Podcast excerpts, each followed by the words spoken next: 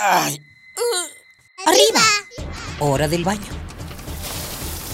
Siendo delitos directo al caño. Perfume, el peinado y listo. Pobre capa de eso no. Voy tarde.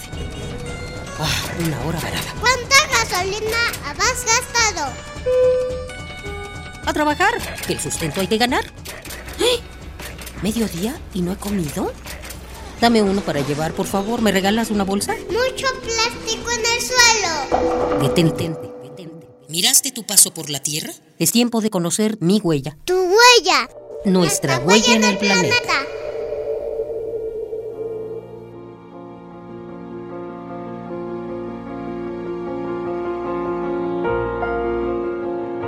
La creciente escasez alimentaria llevó a los agricultores a implementar nuevos métodos de producción, como el uso de semillas híbridas, fertilizantes y plaguicidas. El resultado fue el esperado, pero a un costo terrible.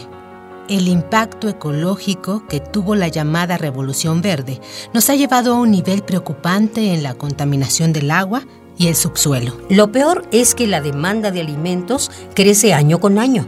Ahora somos más de 7 mil millones de habitantes en el mundo. ¿Cómo podremos satisfacer la demanda de alimentos y frenar el avance de esta catástrofe ecológica? Una de las respuestas que está cobrando más popularidad entre científicos y agricultores son los agroecosistemas. Un tipo de ecosistema donde todas las interacciones entre los seres vivos, el entorno, los flujos de materia y energía están controlados y son aprovechados por el ser humano. Funciona de un modo muy similar a extraer los recursos naturales de cualquier ecosistema, con la diferencia de que la mano del hombre interviene directamente para que se dé la producción específica de los elementos que está buscando. Por lo tanto, esta práctica demanda que un medio natural sea alterado, pues sus propiedades deben ser modificadas. Aunque esto genera también un impacto ambiental, se considera que es mucho menor al ocasionado por la Revolución Verde. Y a diferencia de los medios de producción convencionales, como un campo de maíz o de papa, los agroecosistemas producen más de un elemento a la vez. Por ejemplo, en lugar de usar pesticidas, el 90% de las plagas de insectos son controladas mediante depredadores naturales cercanos al área de cultivo. También existe el uso de sistemas agro-silvopastoriles integrados, lo que quiere decir que combinan la agricultura con la cría de animales domésticos en la misma unidad de producción. Lo que permite una mayor eficiencia en el uso de energía, cantidad de terreno y uso del agua. Los pequeños agricultores, que generan 70% del alimento consumido en el planeta, están optando por esta medida.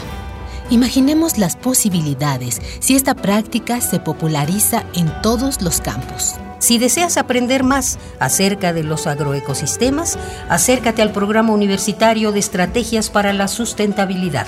Visita www.pumba.unam.mx y sé parte de la comunidad universitaria preocupada por el medio ambiente.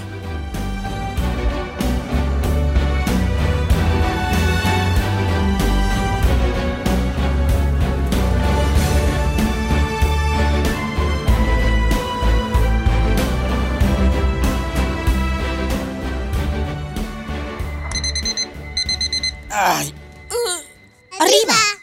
Hora del baño. Siendo delitos directo al caño. Perfume, el peinado y listo. Pobre capa de eso no. Voy tarde. Ah, una hora varada. ¿Cuánta gasolina has gastado? A trabajar, que el sustento hay que ganar. ¡Eh! ¿Mediodía y no he comido? Dame uno para llevar, por favor. ¿Me regalas una bolsa? Mucho plástico en el suelo. Detente. detente. ¿Miraste tu paso por la Tierra? Es tiempo de conocer mi huella. Tu huella. Nuestra, huella, en el planeta.